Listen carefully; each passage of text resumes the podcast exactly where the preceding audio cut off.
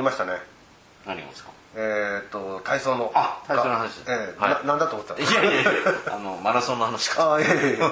えっと画像を撮ってみました、はい。ええ。まだまあ流してるわけじゃないんですけど。主にあの可動性可動域可動性柔軟性みたいな話です。しかも脊柱中心にね、うん。今回はちょっと撮りま撮ってみたっていうかこう撮りながらああだこうだって感じですよねこうそ脊柱からちょっと足がかりを始めたっていうのはどんなところでしょうかね？やっぱり体の脊脊椎動物なんで、うん。体の中心なのでそこってそこの硬さで姿勢も決まっちゃいますよね。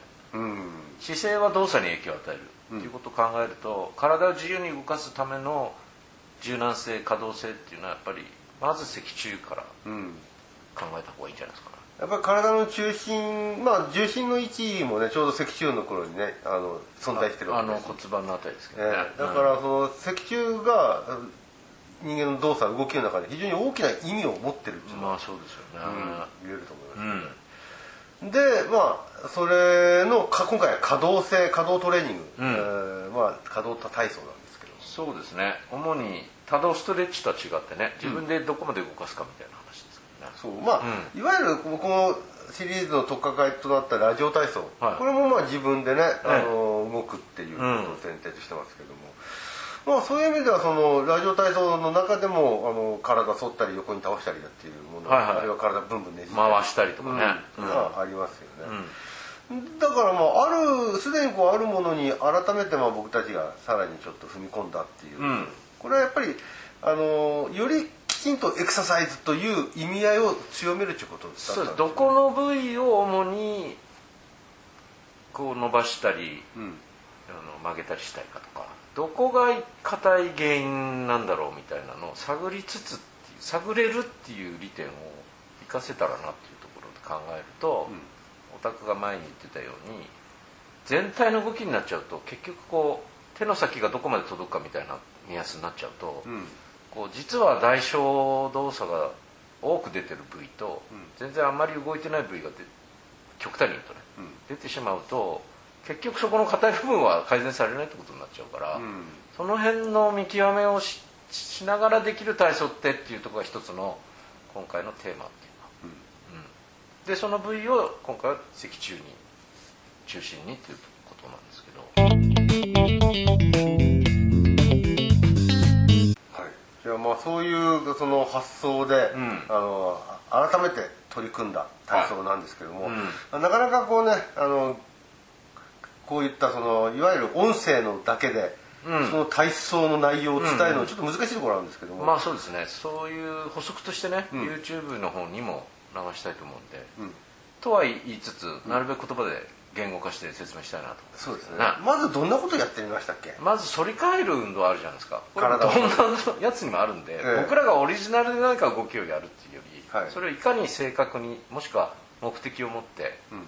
意味のある形として意味を理解してっていうんですか。やるかっていうところなんですけどね。だから、あの腰を前にこうせり出してうん。そして結果的になんか反り返ったようになるのと、うん。腰は固定してそこから上を意図的に意識的にうん。反り返るのではだいぶやっぱり動く初動っていうんですかね。え違うんじゃないかなと。角度まではちょっと分かんないんですけど、うん。結果的に腰を前に出して多動的に脊柱が伸展腰椎とかね、うん。腰の骨がしんあのの進展されてもまあ別に悪いわけじゃないんですけど、えうん。問題はそれを意図的にコントロールできるかっていう可動性の部分まで含めると、あのそこはちょっと意識してやった方が体のなんて言うんだろう意味合いをこう知るにはもしくは自分の弱点を知るにもいいんじゃないかなっていう感じですよね。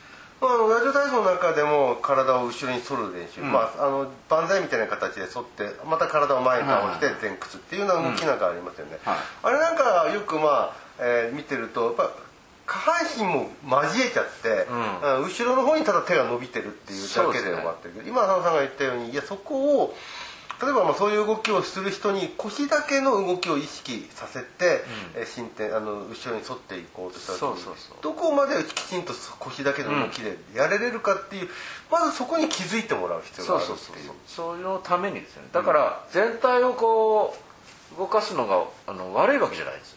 それで最大限まで全体としてしなるみたいな、うん。それはそれで意味はあるんですけどね。ただとかくやっぱりどっかで止まって膝が曲がってきちゃったりとかあのしやすいですよね。全体でいや見てる場合の利点としては動き例えば手の最大の到達点を考えるんだったら全体で動いてる方が多分最大に後ろに手が届くと思うんですよ、でもこれが腰の動きの悪さをカモフラージュしちゃってる可能性があるんですよね。極端に言うとあのビデオなビデオなんかでも見たら分かるかもしれないですけども膝だけ曲げて腰も全然動いてないってこともあり得るんだよね、そうすると何のための運動だったっけっていうところのうん。意味合いがだいぶずれてきちゃうから。重要なのは何のための運動なのかっていうところそうなんですよね。そこ意味をよく知りながらやった方が、後々体を自由に長い期間動かすためには必要になってくるんじゃないかなと。なるほど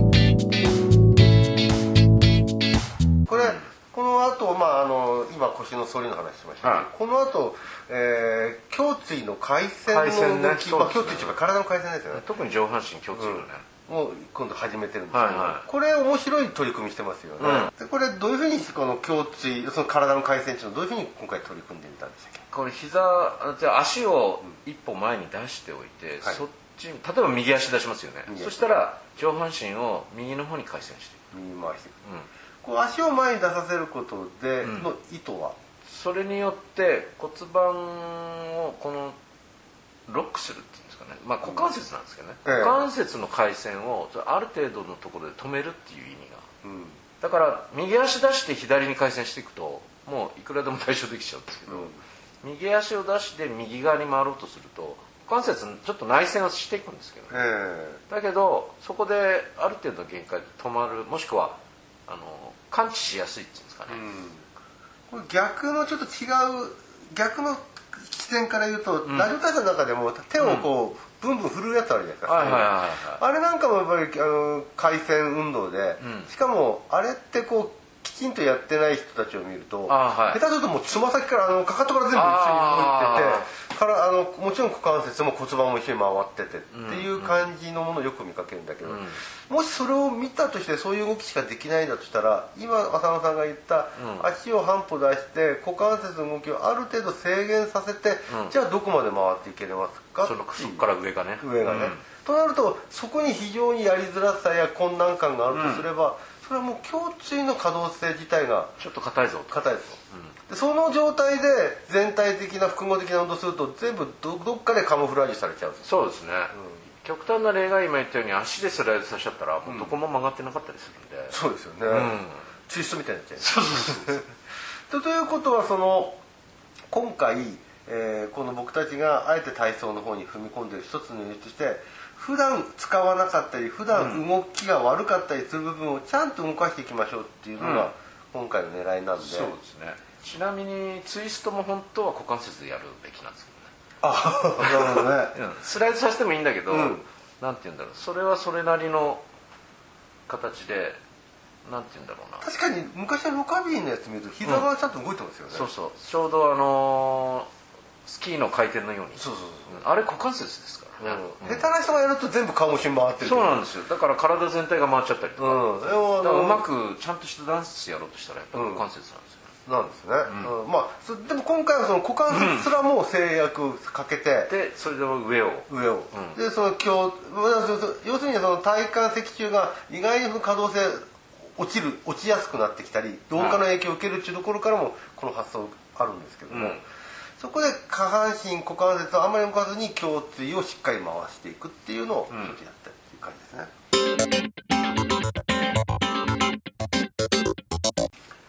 続いてこの後に今度始めてまあ今回戦ですけど、はい。続いてやったのは今度肩甲骨の内転や外転を入れた状態での脊柱のなんていうの伸展運動。とと屈曲。屈曲。屈曲した時ハムストをしストレッチし前かがみなんですよね。進展した時はその肩こり体操なんかにもあるんですけどね、うん肩甲骨をいかにあの内側に寄せて胸椎の進展もうんだから猫背にならないようにってことですよね。まあ、肩甲骨というねそのちょっと上肢体の方も入ってますけれども、ええ。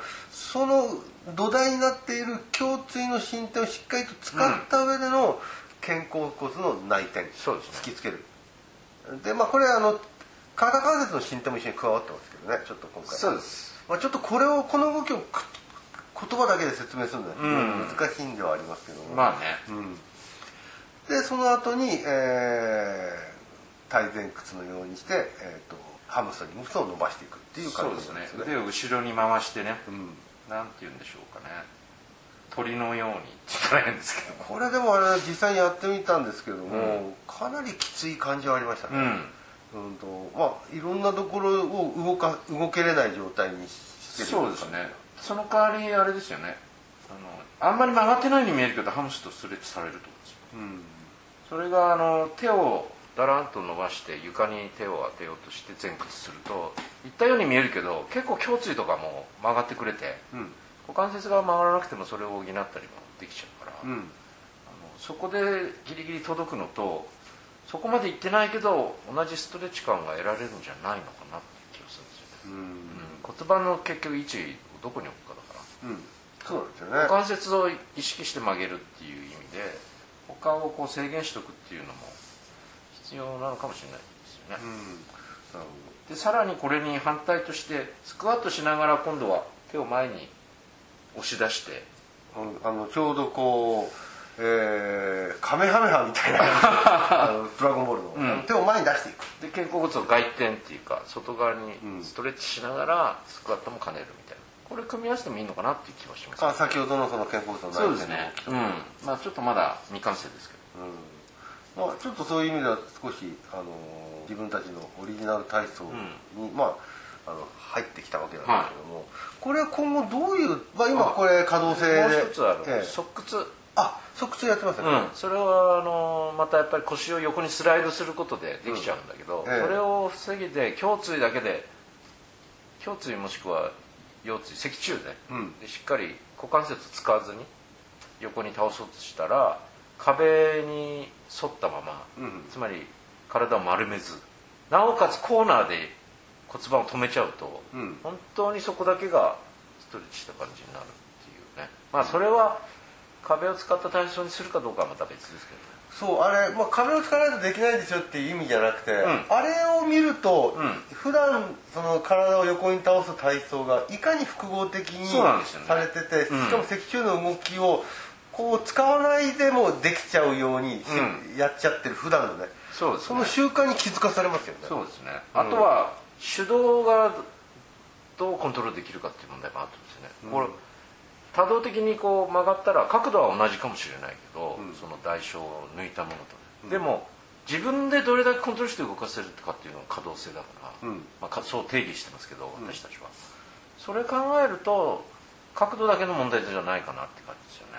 うん。うんそうなんですよ。ねだからあのよく倒れればいいよく伸びればいいっていうよりも、動かしたい場所を自分のやれれる範囲であのきちんと最後の領域まで伸ばあの動かせれるか。ラジオ体操もねモデルの人なんかそういうふうにやってるんですよね、うん。でもそれは体使い慣れた人だからできるんで一般の人にはやっぱりそれを分かりやすくもうちょっと落とし込む必要あるかなっていうこの今回のちょっと体操の一つのキーワードは、動かそうと思ってる場所をうん。きちんとピンポイントに絞って動かしきれれるかっていうところそこを意識しましょうという、うん。それもあった方がいいかなっていう感じですね。わかりました。は今後どういう感じでさらにこれが発展しそうですかね、いまあもうちょっと別の部位のストレッチとかもある。ストレッチを兼ねたうん。可動性っていうのはあるかもしれないし、まあ、今回はちょちょうどね脊柱体幹で、が主主体となりましたあけど。とはこうバランス的にねちょっとステップ動作みたいなのもうん今度やってみたいなと思ってるんですけど、ほうほうほうほう、わかりました、はいじゃあまあ、今回のまとめも兼ねて